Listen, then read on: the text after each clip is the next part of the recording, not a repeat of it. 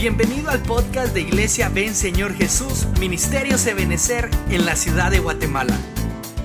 Estás en un espacio más de nuestra iglesia, donde compartimos palabra de Dios revelada. Así que te invitamos a que disfrutes de este glorioso tema.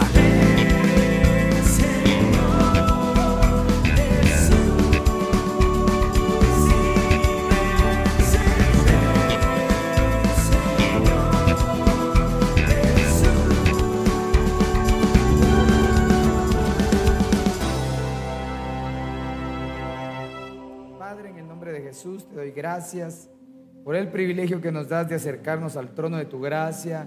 Nos convenimos a orar por las peticiones de este cuaderno, de las manos levantadas, de mis hermanos en sus hogares. Te clamamos misericordia y te pedimos, Señor, que envíes la ayuda conforme a la necesidad de cada uno, pero que siempre actúe tu soberanía y tu voluntad, Señor, en medio de cada proceso. Te rogamos también, Señor, que hoy traigas el consejo de tu palabra apropiado para la edificación del oyente y envístenos con una unción apostólica, profética, evangelística, pastoral y magistral. Y que aquello que el hombre común no puede ver en tu palabra hoy nos sea revelado a través de tu Santo Espíritu. Gracias Padre, gracias Hijo y gracias Espíritu Santo. Amén, amén y amén. Dale una ofrenda de palmas al Señor, aleluya. Gloria a Dios. Yo quisiera continuar este tema. Tocamos la primera parte al cual le pusimos por nombre moradas de Dios, sabiendo que una de las cosas que más debemos anhelar nosotros es convertirnos en una morada de Dios. Estuvimos dando una serie de temas los días viernes familiares respecto aquellas eh, amistades que podían ser nocivas o malas, ¿verdad? En las familias. Es decir, aquellas amistades que no nos permitían convertirnos en templo del Dios viviente. Porque la verdad es de que Dios es tan bueno, es tan maravilloso, que a pesar de que Él es el Dios todopoderoso, decidió, oiga, decidió hacer de nosotros su morada. Por eso cuando la Biblia dice que Él no puede habitar en, un, en una casa hecha por mano de hombre, no quiere decir que Dios no visite las congregaciones, sino lo que está diciendo es que hay más valor en lo que no se ve que en lo que se ve. Tenemos que tener cuidado con la infraestructura de un templo, pero, pero no debe ir la importancia mayor en lo físico, sino en lo que está dentro de nosotros si verdaderamente el Señor mora en nuestras vidas, hermanos, vamos a obtener de Él muchas bendiciones. Quisiera leerle este, este, este capítulo del libro de Éxodo, capítulo 15, verso 13, que dice, en tu misericordia has guardado al pueblo que has redimido. Quiero preguntarte, ¿a cuántos Dios los ha guardado alguna vez? ¿Por qué? Por su misericordia, dice. Por su misericordia Él nos ha guardado, nos ha guiado. Con tu poder los has guiado a tu santa morada. Entonces yo puedo ver, hermano, que hay diferentes niveles o lugares de morada de cada uno de nosotros. Venimos a la tierra, es una morada. Tenemos nuestra casa de habitación eh, maternal o paternal, tenemos una, una morada. Nos casamos, nos unimos con el cónyuge, nos vamos a otra casa, es otra morada. Empezamos la carrera en el Evangelio, la iglesia se convierte en una morada para nosotros también. Pero Dios nos está llevando eh, de morada en morada, pero no es esa la final. Todas esas son intermedias, transitorias realmente. Pero hay una morada especial para aquellos que hemos creído en Jesucristo. Hacia allá vamos. ¿Cuántos van hacia allá? Hacia la patria celestial. Pero antes de que lleguemos allá, tenemos que degustar aquí la presencia del Señor toda reunión, todo lugar donde se predica el Evangelio, lo más importante es que la presencia de Dios descienda, que haya fluidez espiritual, que las personas que no conocen a Cristo se conviertan a Cristo y que los que conocemos a Cristo como consecuencia de su presencia nos santifiquemos, nos consagremos cada día más y más. Por eso a veces es así como un poco difícil creer o comprender cuando alguien dice, hermano, mire, yo estuve en la presencia del Señor y Dios me dijo esto y lo otro. Y uno dice, bueno, pues gloria a Dios que estuvo bien adentro de la presencia del Señor. Y al día siguiente, hermano, está peleando, está gritando, está haciendo cosas deshonestas. Porque yo creo que el que entra a la presencia del Señor cambia. Tienen que haber cambios, pero cambios, hermano, que se mantengan en la vida de nosotros. No cambios nada más por un tiempo, sino que un cambio verdadero. Por eso el patriarca Jacob, hermano, cuando tuvo el encuentro con su Señor y el Señor dice que le golpeó en la coyuntura de su, de su pierna, ahí, podemos ver que él estuvo en la presencia de Dios y le dejó una señal. Yo he visto, óigame, yo he visto, he participado en ministraciones, en liberaciones, donde Dios a la persona que libera le deja señales aún en su cuerpo físico. Y eso lo deja con qué propósito? Que no nos olvidemos que un día estuvimos en la presencia del Señor y que dentro de esa presencia Dios hizo algo en mi vida. En la mañana vimos algunas cositas, por ejemplo, algunos lugares donde Dios mora.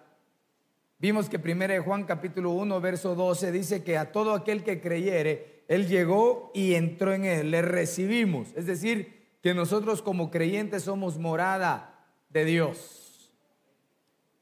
Joel 3:21 dice, hermano, que el Señor habita en Sión, habita en la iglesia, en su presencia. Primera Timoteo 6:16 dice que Él habita en la luz inaccesible.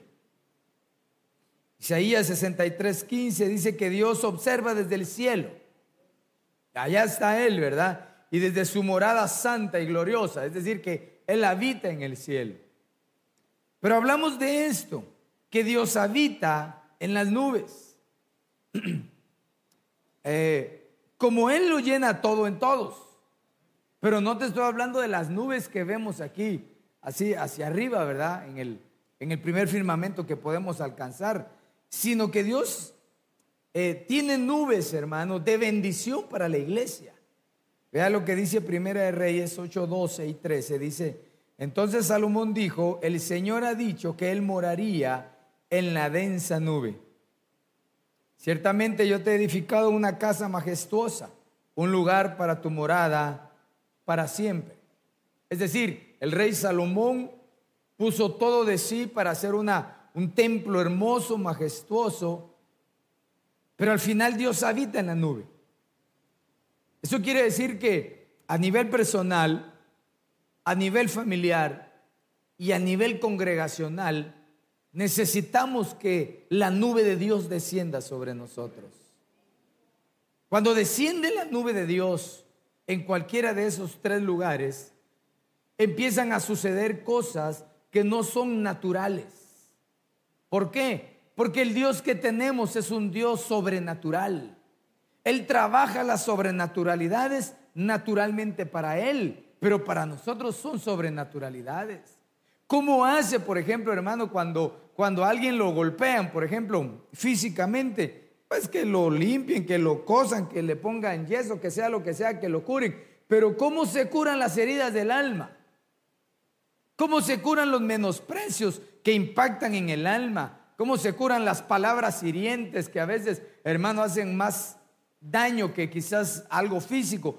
¿Cómo se cura? De una forma sobrenatural. En la ciencia te pueden dar una pastillita. Antes había una que se llamaba alegril, hermano. Para el, que para el que esté triste, denle un alegril ahí cada cuatro horas para que esté contento. Pero eso era un medicamento que solo altera, hermano, las sustancias internas del cuerpo, pero que al pasar el efecto vuelve a caer en la tristeza. En cambio, Dios no es así. Cuando Dios visita una vida, la empieza a hacer plena en, la vida de esa persona y empieza a transformar todo lo que está dentro en algo nuevo. Por eso la Biblia nos llama bienaventurados. Oiga, oiga, pero recuérdese, usted es una persona bienaventurada porque sin ver ha creído en Jesucristo. Y cuando hemos creído en Él y Él entra, Él empieza a operar no de, adentro, no de afuera hacia adentro, sino de adentro hacia afuera. Y empieza a sanar esas heridas, empieza a cambiarla, ese mal carácter que traíamos quizás algunos del mundo. Ahora ya no pelea usted, ¿verdad? Ahora ya no quiere pelear usted, ¿verdad? Aquellas personas que eran, que eran toscas, hermano, que eran, que no podían ser tiernos, no podían decir palabras amables. Cuando entra el Espíritu de Dios, el Espíritu de Dios empieza a cambiar aún nuestra manera de hablar, nuestra manera de ver, nuestra manera de pensar. Ahora, a nosotros nos compete algo, y es mantener la nube de Dios sobre nosotros. Dios está dispuesto en bendecirnos a nivel personal. Pero no puedo decir yo que yo estoy honrando a Dios solo porque canto, solo porque le digo cosas bonitas. No, yo honro a Dios porque en mi vida actúo con temor al Señor y empiezo a abandonar todo aquello que al Señor no le agrada a la luz de su palabra. El creyente no puede ser como el llanero solitario, que anda caminando de un lado para otro sin nube, sin presencia de Dios. Dentro de muchas cosas la nube significa la presencia de Dios sobre nuestras vidas. La iglesia necesita la nube de Dios. Yo hablaba en la mañana, yo creo firmemente que la nube de Dios está en esta casa porque hemos visto su gloria, hemos visto restauradas las familias, las personas, hemos visto milagros. Pero también esa nube debe de habitar en los hogares, en la casa. De manera que si yo me voy bendecido de aquí, me voy contento, yo llego a mi casa y yo ponía un ejemplo, que cuando uno viene a la iglesia, como la nube de Dios está en la iglesia, uno respeta aquí en la, en la iglesia. Aquí no, he visto a ningún hermano peleando con el marido, con la mujer. Al contrario, eh, mi amor le dice, y la mujer todavía se hace para atrás. ¿A quién le habrá dicho, mi amor? Porque procura respetar la casa de Dios. ¿Por qué? Porque la nube de Dios está en la casa. Y si la nube de Dios está en tu casa y está en mi casa, allá también le vas a decir, mira mi amor. Pero cuando no hay nube en el hogar, entonces no hay respeto. No hay cuidado, no hay temor. Vaya, y si la nube de Dios está en tu casa, pero también habita en ti, donde quiera que vayamos, el Señor nos va a acompañar con su protección. Entonces veamos a la luz de la palabra, ¿qué nos enseña aquellos versículos que nos habla de las nubes en la Biblia y qué enseñanza nos deja? No, oiga, oiga, no debemos caminar errantes, debemos caminar guiados por la nube de Dios. La nube es cobertura. De la nube sale la voz del Señor, ¿verdad? Génesis capítulo 9, verso 13 dice, pongo mi arco en las nubes y será por señal del pacto entre yo y la tierra. Bueno, aquí está hablando el Señor después del acontecimiento del diluvio, ¿verdad? Como Dios empieza un nuevo ciclo en la vida humana y que ahora para nosotros, contextualizando esto de una manera espiritual, debemos entender que aquella persona, aquella familia y aquella congregación que tiene nube es porque tiene pacto sobre su vida. Hablamos hace un tiempo, hermano, de que las personas que tienen pacto y que tienen promesa, y las iglesias que tienen promesas, tienen pacto, las familias, en esos lugares tiene que habitar uno, porque hay promesas. Mano, qué terrible sería caminar sin promesas. O peor sería que, que no podamos comprender la Biblia, que la Biblia nos da miles de promesas y no creamos ninguna de ellas. Si hay nube, hay promesas activas. Y debemos tener mucho cuidado porque eventualmente Dios le da promesas a algunos creyentes y les dice, eh, yo te voy a bendecir. ¿Cuántos anhelan la bendición de Dios? Pero así con ganas, ¿verdad? ¿Cuántos anhelan la bendición del Padre? Vaya, entonces Dios te dice, mira amigo, mira amiga, te voy a bendecir. Entonces, ¿qué piensa usted en la palabra bendición? Ah, hoy voy a ganar en dólares. No, no, no. Aunque quien quita, ¿verdad? Te voy a bendecir, es decir, te voy a hacer vivir bien. Acuérdense que aquel príncipe de Apolión, de verdad, que está en Apocalipsis, que quiere decir destructor, la misión de él es destruir las familias en vida. Ni siquiera las mata, sino su misión es tenerlos siempre metidos en conflictos. Que utilicen ya no como un dicho, sino casi como un rema en su vida. ¿Qué tal está hermano? Ahí metiendo un clavo y sacando otro clavo, pastor. Pero, pero ¿será que nunca puede llegar un tiempo de reposo? ¿Será que no puede llegar un tiempo de refrigerio? Puede llegar porque está escrito en la palabra. Pero para eso nosotros debemos pedirle al Señor que su nube no sea parte de nuestras vidas. Cuando hay nubes sobre una congregación, Dios derrama promesas sobre esa congregación. Y se mantienen y se mantienen. Lo que tiene que hacer el ministro, lo que tiene que hacer las ayudas, todos los que de alguna manera estamos en la oficialidad, orando, intercediendo, es, hermanos, no alejarnos de ese de esa bendición que Dios ha prometido. No alejarnos del Señor. Hermanos, si la verdad que si algo es sabroso es estar bendecido. Por eso cuando uno está así todo seco, seco, seco. Digo yo, Dios mío. Y usted está gordo, gordo, gordo, pastor, dice. Digo yo, mejor es mejor dar gozo que lástima. Estar bendecido es bonito. Y la bendición llega como consecuencia de honrar a Dios.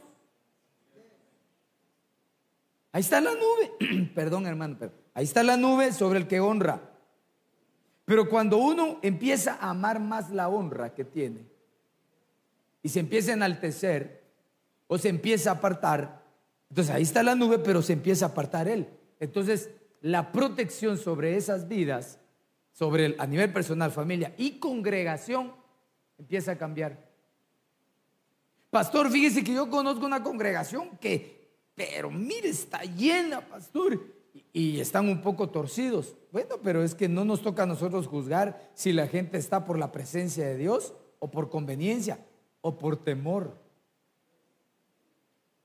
Usted sabe que a veces lo asustan a uno, ¿verdad? Dice, mire, si usted se va a la iglesia, se va a morir usted y sus hijos. Dígame quién se va a querer ir de una iglesia así, aunque lo estén aporreando a uno. Pero no, yo necesito, oiga, yo necesito, tú necesitas que la nube de Dios te cubre y me cubra. Porque ahí están sus promesas. Y sus promesas son siempre sí y amén. Sí y amén. Pastor, pero hace años que me prometieron. Tranquilo, si para Dios no hay problema con el tiempo. Él lo tiene todo controlado. Tú no creas que Dios, si te prometió algo, ya se le olvidó. No, no, no. Si Dios no es como nosotros los hombres. Dios no miente, Dios no engaña, Dios es veraz, Dios es justo, hermano. Y todo lo tiene controlado. Lo que nos toca a nosotros es no separarnos de la nube. He conocido hermanos que de veras, hermano, yo decía, esos son, esos van para pastores, otros para profetas. No sé por qué les gusta a muchos el querer ser profeta. Tal vez solo porque ven en la Biblia muchas cosas bonitas, pero el misterio profético es bien delicado, pero bueno, es una gran bendición. Pero conocí a muchos que decían, no, es que Dios me está diciendo, yo, yo creo que yo voy a ser profeta. Y yo decía, bueno, pues si es profeta, pues gloria a Dios, que sea profeta. Y pasaron los años y los años y los años, ni se cumplió eso en ellos y primero se apartaron y se fueron. La pregunta es, ¿quién se equivocó? ¿Dios o ellos? Como no están ellos, echémosle la culpa a ellos, ¿verdad? Pero fíjese que a lo mejor Dios sí tenía algo para ellos. Pero se desesperaron. Dijeron, no, no. Y se hicieron a un lado. Tal vez llegó una tentación y en lugar de resistir cayeron en ella. Tal vez hubo un enojo ministerialmente. Dijeron, no, yo me voy aquí, nadie agradece. Y se fue y perdió porque se salió de la nube. No estoy hablando nube como cobertura ministerial, estoy hablando nube de presencia de Dios. Porque digo yo, hermano, alguien se puede ir de la iglesia, pero que se vaya, que se cubra, que no se aparte del Señor. Porque si no, él, su familia, al apartarse de la nube, ya no tiene la protección. Y los pactos y las promesas entran en un, en un stand-by, quedan detenidas. Tuve la oportunidad de hablar con un hermano hace años, hace un par de años, con él empezamos en la fe cristiana hace más de 30 años y para mí él era así como el ejemplo, era un líder, ¿verdad? Era un joven hermano que tenía una vida espiritual bien bonita, hermano, y aprendí, aprendí mucho con esta persona. Ambos éramos jóvenes, pero él me llevaba quizás unos dos años. Y, y fui caminando a la par de él, orando, clamando, teniendo experiencias. Pero de repente se apartó. No sé, o sea, yo no puedo decir que cayó en pecado porque nunca lo vi en pecado, pero la cosa es que se fue apartando, se fue alejando y hace tal vez en una, en una, en una proclama en, Cementos Progreso me lo encontré. Y cabal yo me iba a parquear, ¿verdad? Y como había parqueo de pastores, yo me iba a ir a parquear ahí, ¿verdad? Y cuando él me vio, me dijo, fuera de aquí, me dijo. Bueno, dije yo, si él está de servidor, pues yo me salgo. Yo no me gusta discutir eso. En eso llegó otro hermano. No le dijo, él es pastor. ¿Vos sos pastor, me? Sí, le dije. Bueno, fui a dejar mi carro y de ahí nos pusimos a platicar y él me empezó a, como quejarse de todo lo que le había pasado, ¿verdad? Yo solo lo escuchaba y le dije, mira, eh, que lo lamento, le dije. Pero tenés hijos, le dije. Si a lo mejor tú no alcanzaste lo que querías alcanzar, si cambias tu pensamiento y llevas esa nube a tu casa, tal vez lo que tú no alcanzaste, tal vez tus hijos lo logren alcanzar. Porque muchos perdieron el tiempo haciendo no sé qué. No me toca juzgar eso a mí. Pero eso no quiere decir que Dios no quiera bendecir la vida de su pueblo. Si verdaderamente alguien tiene cuidado por tu vida y por mi vida, es Dios, hermano. Entonces, en mi vida, en mi casa y en esta iglesia y en tu vida necesitamos nube para que haya pacto, para que haya promesa en tu vida. Veamos el siguiente. Isaías 45, 8. Destilados cielos desde lo alto y derramen justicia las nubes. Ábrase la tierra y dé fruto de la salvación y brote la justicia con ella. Yo, el Señor, todo lo he creado. Pero aquí el punto es, derrame justicia las nubes. En la nube, en la presencia del Señor, oiga, debe de haber justicia. No podemos nosotros decir que estamos llenos del Señor si no actuamos en justicia. ¿Alguna vez le han dicho a usted que es injusto? Vaya pues, alguna vez un su hijo, una su hija le dijo, es que tan injusto que sos. Solo a mí me mandan a la tortillería. Eso es injusto. Mira el otro, mira la otra. Creo que cuando hay presencia de Dios debemos obrar en justicia. Obrar en justicia es bastante delicado. Porque para que la otra persona comprenda lo que es justicia, debería haber alcanzado cierta madurez espiritual. Yo siempre he creído que todos aquellos que Dios en su misericordia nos ha dado un privilegio, en, cualquiera que sea, en, la, en una congregación, ha sido como consecuencia de dos cosas. Una, por la misericordia de Dios. ¿Cuántos dicen amén? Va. Y otra, por la humildad de la persona. Nadie que siendo altanero obtiene un privilegio. No. Los altaneros, que se bajen. Entonces, todos aquellos que de alguna manera Dios nos ha permitido ir evolucionando, es porque hemos obtenido cierto grado de humildad. Así que ahorita usted dijo, qué bárbaro el pastor, amén, pastor, yo soy súper mega humilde. El problema es que a veces ya en el privilegio se nos acaba la humildad. Ya en el puesto, ya tronamos los dedos, ¿verdad? Sí. Y te estoy observando. O bien, ya en el privilegio, tal vez no es que sea arrogante, pero ya no vive una vida consagrada. Y eso nos pasa a todos aquellos que de alguna manera estamos ejerciendo un privilegio constantemente. Me voy a poner yo, pues, de ejemplo, el pastor, por ejemplo, ¿verdad? El pastor no puede venir y decir, hermanos, mire, fíjese que hoy, hoy no tengo ganas de predicar. Fíjese que hay mucho sol, hay que calor, hermano. Pastor no puede decir, bueno, el día del culto, el domingo, en vez de ir a la playa. Ahí les encargo la congregación. Bueno, el que quiere lo hace. Los músicos que constantemente están ejerciendo el privilegio, los servidores. Pero el problema es que a veces incurrimos en injusticias, porque nos acostumbramos a ciertas personas en cada lugar de privilegio y no consideramos el crecimiento de aquellos que no lo, que lo tienen, pero que están sentados aquí en las sillas. A veces he dicho así con temor y, respeto también. A veces hay ovejas que más parecen pastores. Oran más, se consagran más, son más amables, son más gente. Si hay nube, debe de haber justicia.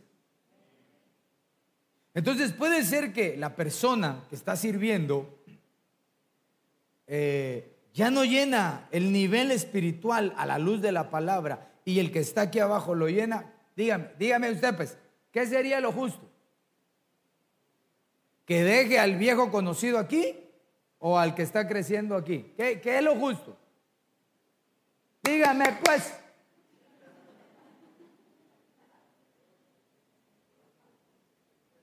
Dígame ustedes, ¿ves? ¿Qué sería lo justo? ¿Alguien que me ayude? ¿Vos? ¿O no me di a entender? Vale, entonces. ¿Ah? ¿Para qué sería lo justo? Si este que está aquí arriba ya no se consagra, tiene su puesto solo ganado, porque ya me cae bien, porque eh, me dice un montón de cosas, pero ya no tiene nada de espiritualidad.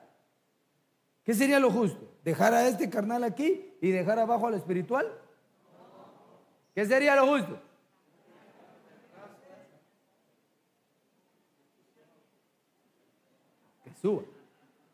Si hay nube, eso es lo justo. Ahora, ¿quién de los dos tendrá la madurez para comprenderlo? Porque mire, hermano, uno, uno, bueno, aquí entre nos, ¿verdad? Aquí entre nos. Uno, uno siente a veces cuando ya lo están observando así como... Mm". Lo que pasa es que uno es bien pícaro a veces. Miren, los trabajos, por ejemplo. Yo recuerdo que tenía un amigo, hermano, que, siempre hablaba mal de la empresa. Y, nunca le dijeron nada, no, no decían nada. Pero un día se empezaron a oír rumores que por ser hablador lo iban a sacar. Ah, esa semana, tempranito llegó. Y, y así oficio. Y si quieren yo me quedo hasta así. ¿Y este qué? porque oyó que lo iban a quitar. Y a veces así es uno, hermano. Uno siente que, ay, yo creo que ya se dieron cuenta del gran chinchón de pecado que cargo aquí en la cabeza. Me voy a portar bien, dice, ¿verdad? Pidámosle al Señor vivir en justicia, hermanos. Porque yo creo, y es mi visión, el ministro debe ser facilitador para que la gente crezca espiritualmente. No limitarlos, no limitarlos. Lo justo es que si alguien está creciendo y tiene las capacidades y las aptitudes y está, pues que crezca. Aunque a veces la justicia golpea. En tu casa tienes que vivir con justicia. Tienes que ser justo. Aprender a amar y a ordenar y a corregir y a apoyar lo que hablamos del día viernes. Si hay nube, debe de haber justicia. si hay presencia de Dios y somos injustos, eso no, no, no está bien. Vamos al siguiente.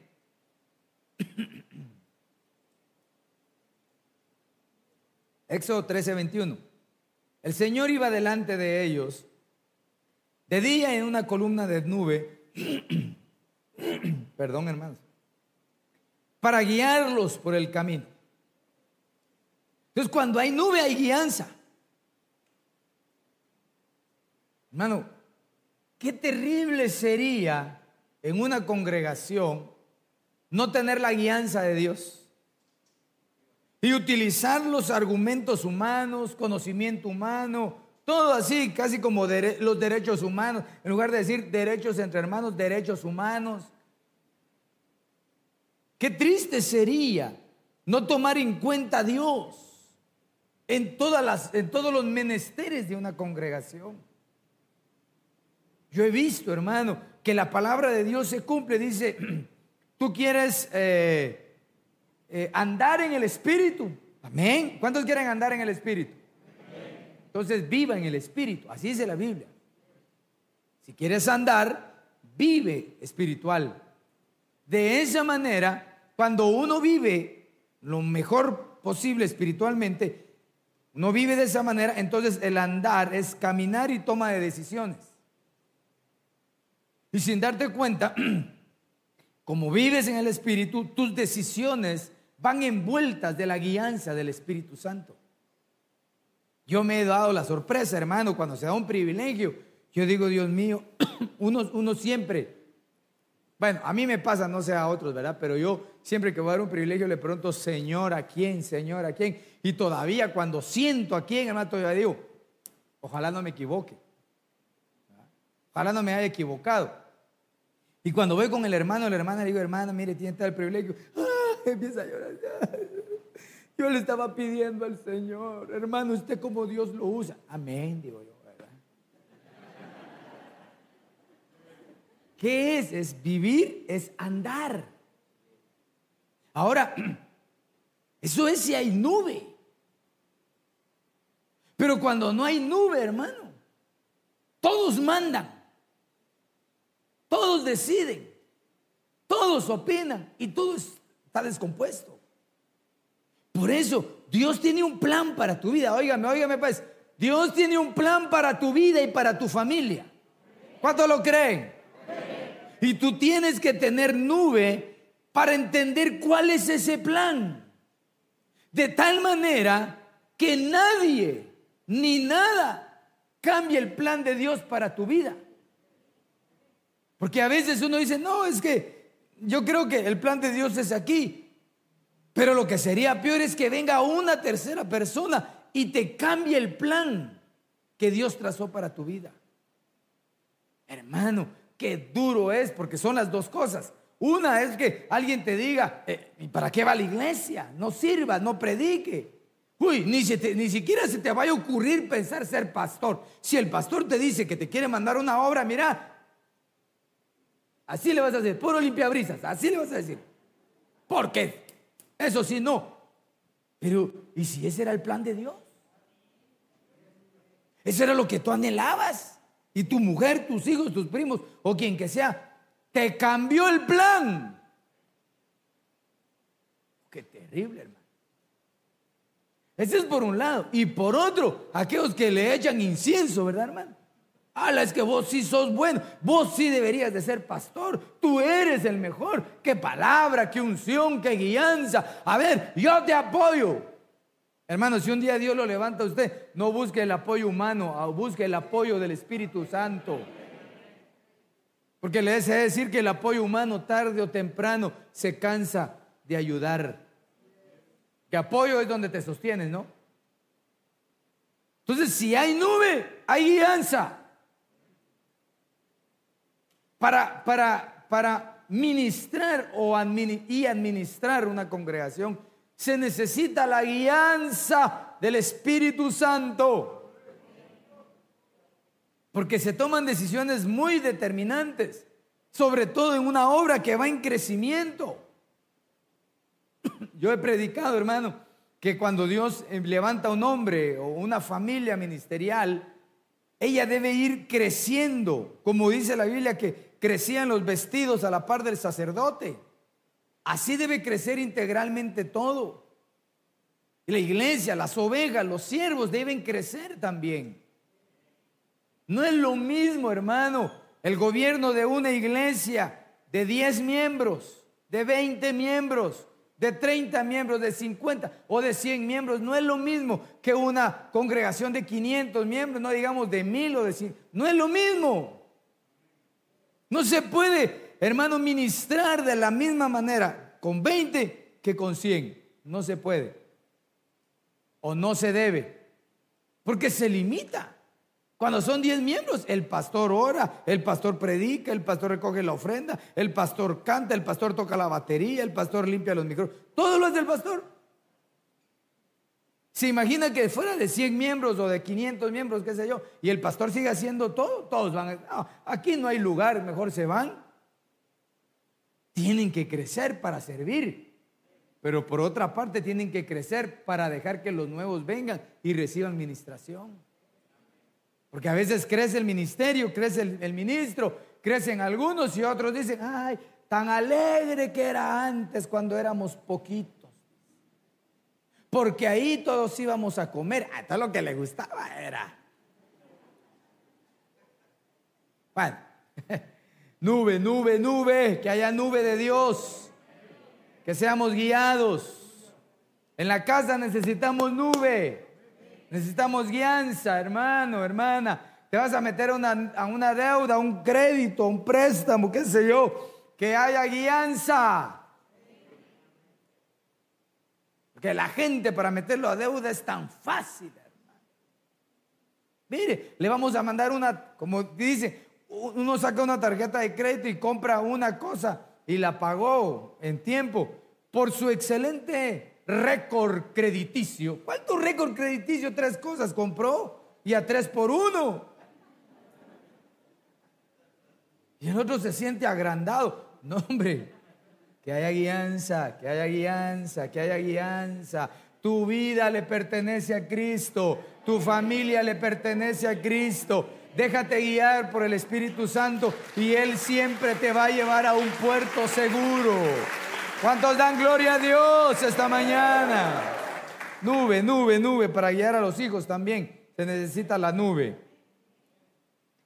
Josué 5:4 dice, Señor, cuando saliste de Seir, cuando marchaste del campo de Edom, la tierra tembló. También cayeron gotas del cielo y las nubes destilaron agua. Qué importante es que haya una nube cargada de agua. Si recuerda, creo que es el, creo que es la epístola de Judas, ¿no? Cuando dice que habla de los falsos maestros y de siervos y todo, dice, son como árboles, Judas, ¿verdad? Árboles otoñales sin fruto y como nubes sin agua. Entonces, Hermano, se necesita una nube que tenga agua, es decir, donde haya revelación, donde haya fluidez de palabra, pues el agua es figura de la palabra. Viera, hermano, allá, allá en el norte, ¿verdad? Y no es por hablar mal de ellos, ¿verdad? Pero, pero allá los templos que ya los tienen preparados para, para, un, para un oficio de, de la palabra, de administración, son bonitos.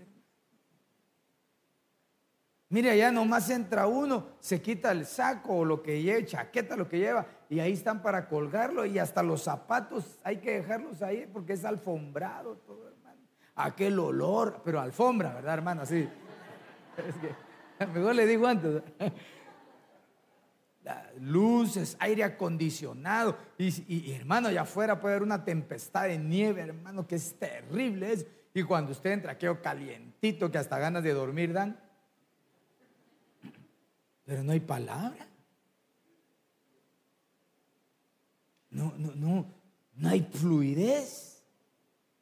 Y déjeme decirle que la gente se acostumbra a todo. La gente se acostumbra a recibir buena palabra o se acostumbra a recibir poca palabra. Y con eso se sacia. La diferencia es en el momento de la prueba, de la carrera. Ahí es la diferencia. Porque yo puedo decir, bueno, yo, yo comí lo suficiente, como las mujercitas ahora, ¿verdad? Que todas así ahí, ¿cuánto? Comen como que fueran zancudos. ¿eh? Ah, pues, y le sirven poco y todavía dejan comida. Yo digo, qué bárbaras, ¿verdad? Pero va. Pero están acostumbradas. Pero a la hora, y en cambio uno, hermano, que está acostumbrado a las tortillas, un muñeco de tortillas ahí, bien maiciado, hermano, a la hora de subir una cuesta, a ese les daba ido.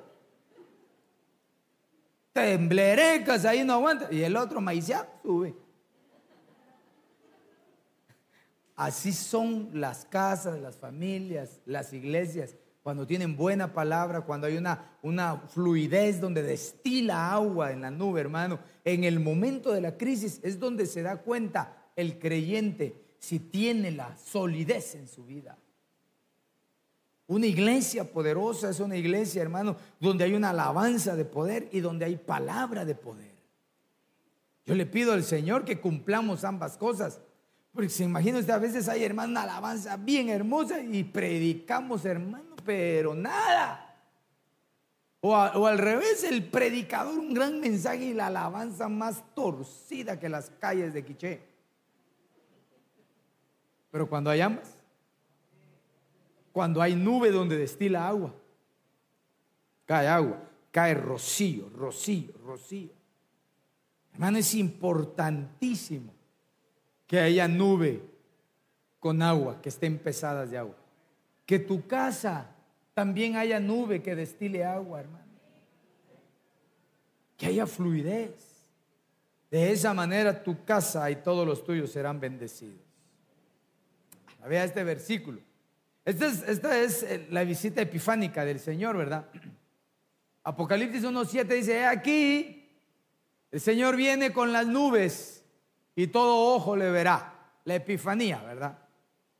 Aún los que le traspasaron y todas las tribus de la tierra harán lamentación por él. bueno, el Señor viene con una nube, o sea, de testigos, de gente valiente, que dieron la talla. Quiere decir que donde hay nube, hermano, va a haber un tiempo donde el Señor va a venir y va a premiar a aquellos que estuvieron bajo la nube. Y van a volver como nube, pero con gloria. Aquí aunque nos miremos así un poco, ¿cómo les digo, verdad? Sin lastimar a nadie, ¿verdad? No quería decir mal emplasticado ni nada por el estilo. Pero aunque no nos veamos muy bien, si vivimos bajo la nube, el Señor promete que un día vamos a venir en esas nubes con gloria. Es que eso es, a veces es increíble, ¿verdad? Yo no sé si usted alguna vez ha procurado graficar ese momento.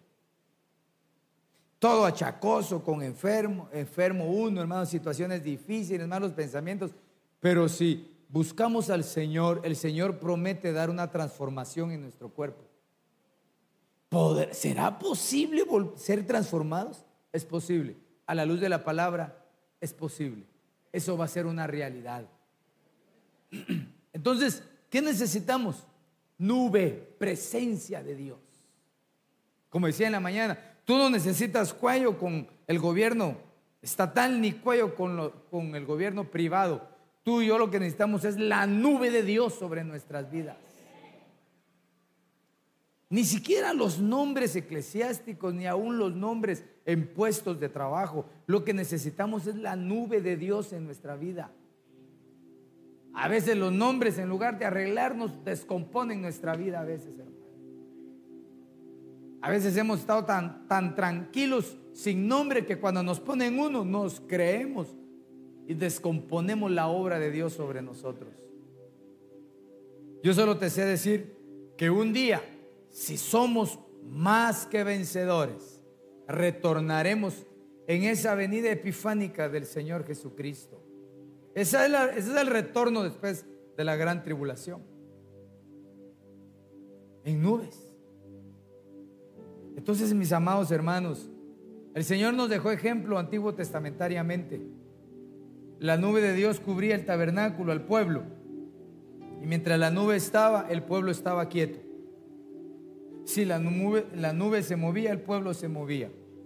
¿Qué te parece si aprendemos a depender de la nube, de la presencia de Dios?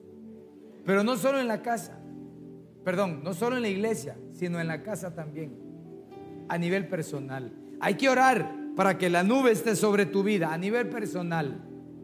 ¿Cuántos dicen amén? Donde quiera que vayamos, que esté la nube. En el primer servicio hablamos que la nube nos da el favor de Dios.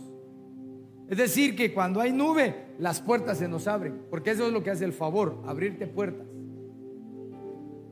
Pero que también haya nube en nuestra casa, hermanos. Limpia tu casa espiritualmente. Ordena tu casa espiritualmente, pero también hazlo físicamente. Que huela.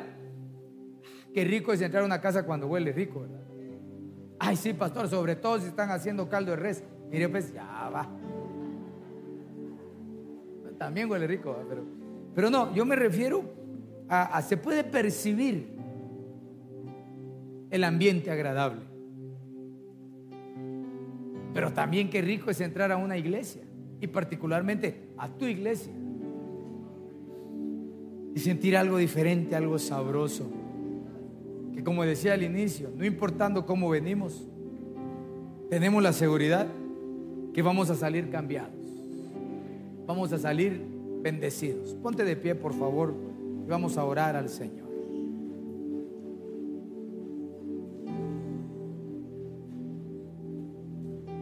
Si la presencia, si, perdón, si la nube, dentro de todas las cosas que vimos también significa presencia del Señor.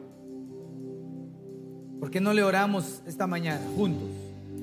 Y le pedimos al Señor que su presencia sea sobre nuestras vidas, que su presencia sea sobre nuestras casas y que también su presencia sea sobre tu iglesia.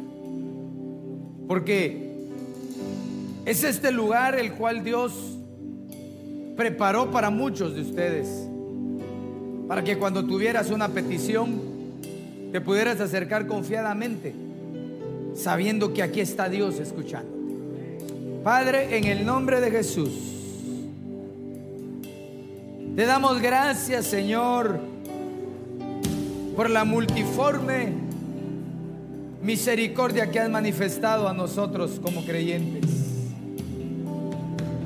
Señor, reconocemos que sin tu presencia, no tendría, Señor, sentido el reunirnos. Es más, Señor, con que hubiéramos dos o tres, pero que estés tú, eso es lo importante.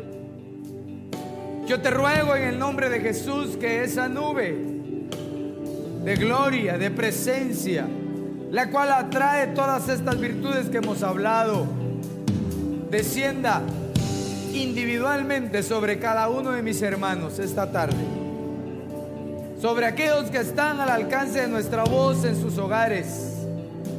A nivel personal, visítanos Señor con tu presencia.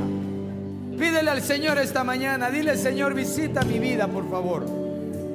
Vamos, levanta tu voz al Señor. Dile, Señor, visita mi vida por misericordia. Yo no solamente lo necesito, sino que lo anhelo, lo anhelo, lo anhelo. Yo anhelo sentir tu presencia. Porque solamente en tu presencia mi alma está acallada, estará en reposo.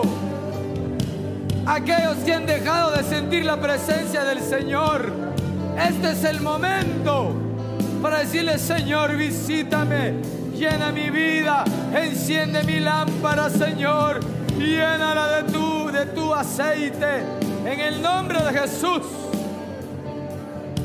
Señor, ven, ven, ven, Espíritu Santo, ven hoy, llenando nuestras vasijas, llenando nuestra vida. Abre tu corazón una vez más y dile, Señor, yo abro mi corazón. Ven, ven, ven, presencia de lo alto y lléname. Oh, Padre, lléname. Llena mi casa, dile. Ahora pídele, Señor, llena mi casa. Llena mi habitación. Llena mi sala, mi comedor. Llena todo el lugar que me has dado, llénalo. Que se rompan los vacíos. Que se rompan cadenas de impiedad. Y que sea llenado cada rincón de mi casa. Llénanos, llénanos.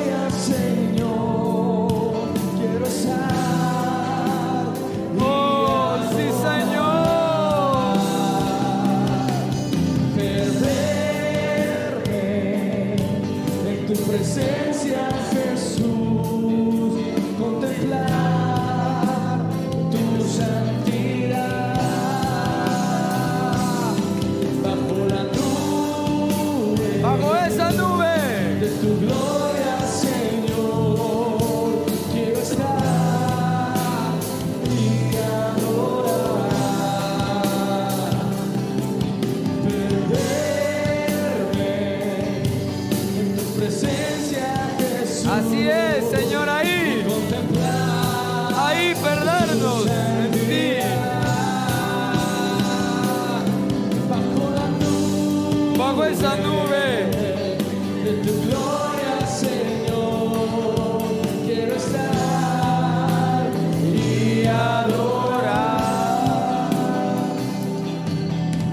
Ya oraste por tu vida.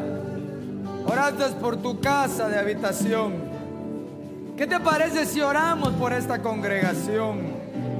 Para que la nube de Dios siempre habite en este lugar. Y que cada vez que vengamos sintamos su presencia y obtengamos de Él su misericordia. Padre, en el nombre de Jesús nos convenimos hoy, rogándote Señor, que tu nube, tu presencia, llene esta casa Señor. Hemos preparado nuestro corazón, pero también esta casa, para que tú la llenes, para que tú te manifiestes para que tu gloria descienda, para que tu reino se haga, Señor, manifiesto por medio de milagros, por medio de prodigios, de sanidad, de liberación, de salvación. En el nombre de Jesús te lo pido, te lo ruego.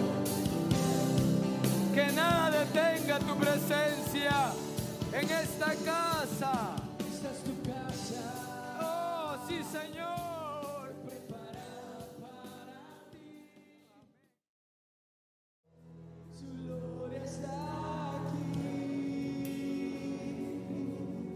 En tu lugar. Cree que el Señor trajo un cambio para tu vida. Así como se transforma en su metamorfosis un gusano en una mariposa. Es una señal de que Dios va a transformar la vida de muchos de los que hoy han escuchado esta palabra y la han creído. Señor, como pastor de esta congregación, yo sello esta palabra, Señor, en los corazones de tu pueblo, de tus hijos, de tus hijas, de aquellos que están en sus hogares, Señor, los bendecimos. Sellamos esa palabra en sus corazones y te rogamos, Padre, que a partir de hoy podamos contemplar tu gloria, tu presencia en todo nuestro caminar. Y que a lo largo de esta semana, Señor, seamos sorprendidos por tus bondades En el nombre del Padre, del Hijo y del Espíritu Santo. Amén, amén y amén. Y el pueblo del Señor dice... Esperamos que este tema haya sido de bendición para tu vida. No olvides seguirnos en nuestras redes sociales como Iglesia de Cristo, Ven Señor Jesús, Ministerios Ebenecer. Recuerda, todo tiene solución. Hasta la próxima. Bendiciones.